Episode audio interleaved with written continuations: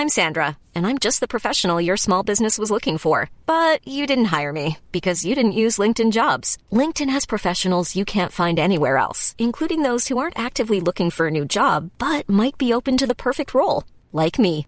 In a given month, over 70% of LinkedIn users don't visit other leading job sites. So if you're not looking on LinkedIn, you'll miss out on great candidates like Sandra. Start hiring professionals like a professional. Post your free job on linkedin.com/people today. Se perder a fé perco a salvação? Comentário de Mari Persona. que, segundo a ciência, não faz sentido Deus ter criado as estrelas e o Sol só depois de ter criado a Terra. Eu também acho que não faz sentido, principalmente porque a Bíblia não diz, em Gênesis, aquilo que muitas pessoas acham que diz. Repare que o texto bíblico, em Gênesis capítulo 1, não diz que Deus tenha criado o Sol e a Lua e as estrelas no quarto dia, embora possa parecer assim. Eh, Se você prestar atenção, verá que não está dizendo que nesse dia Deus tenha criado os astros em si, mas a função de luminares ou luzeiros que ele fez nesse dia. A versão de John Nelson Darby usa simplesmente luzes, onde a versão Almeida corrigida diz luminares e a Almeida atualizada diz luzeiros. Veja Gênesis 1, 14 a 19. E disse Deus: haja luminares na expansão dos céus para haver separação entre o dia e a noite. E sejam eles para sinais, e para tempos determinados, e para dias e anos. Sejam para, para luminares na expansão dos céus, para iluminar a terra. E assim foi. E Deus fez os dois luminares grandes, grandes luminares, ou luzes. O luminar, ou a luz maior, para governar o dia, e o luminar, ou a luz menor, para governar a noite. E fez as estrelas. E Deus os pôs na expansão dos céus, para iluminar a terra e para governar o dia e a noite, para fazer separação entre a luz e as trevas. E viu Deus que era bom, e foi a tarde e a manhã o dia quarto. Eu posso fabricar uma lâmpada num dia, mas só irei criar luz quando acendê-la. Apesar de as estrelas serem chamadas assim no versículo 16, a primeira vez que o Sol é chamado por seu nome é em Gênesis 15, versículo 12, e a Lua em Gênesis 37, versículo 9. Eu entendo que esses astros já existiam, mas não tinham a função que Deus dá a eles no quarto dia, daquilo que nós costumamos chamar de criação, mas que é, na, na verdade, uma restauração da terra do caos em que ela estava para poder então, então ser habitada pelo homem.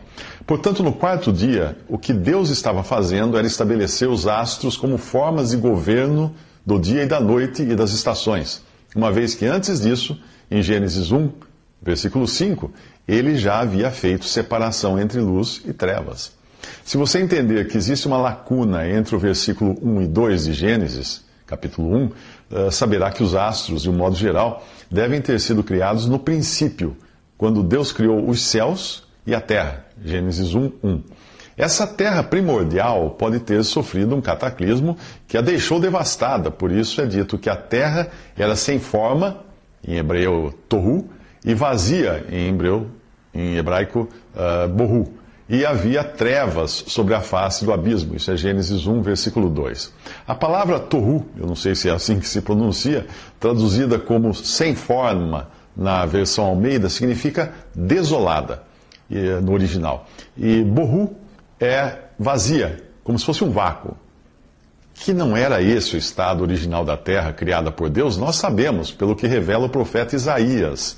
Isaías diz: Porque assim diz o Senhor que tem criado os céus, o Deus que formou a terra e a fez, ele a confirmou, não a criou vazia.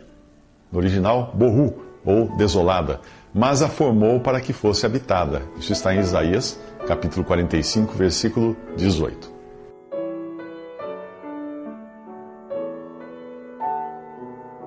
Visite respondi.com.br. Visite também 3minutos.net.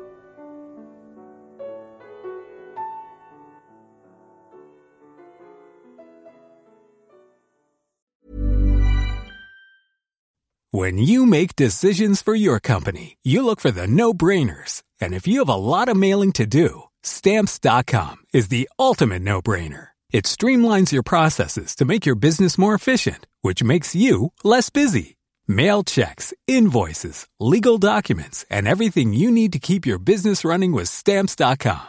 Seamlessly connect with every major marketplace and shopping cart. Schedule package pickups and see your cheapest and fastest shipping options from different carriers. With rates up to 89% off USPS and UPS rates. And with the Stamps.com mobile app, you can take care of mailing and shipping wherever you are. Make the same no-brainer decision as over 1 million other businesses with Stamps.com. Sign up with code PROGRAM for a four-week trial, plus free postage and a free digital scale. No long-term commitments or contracts. That's Stamps.com. Code PROGRAM.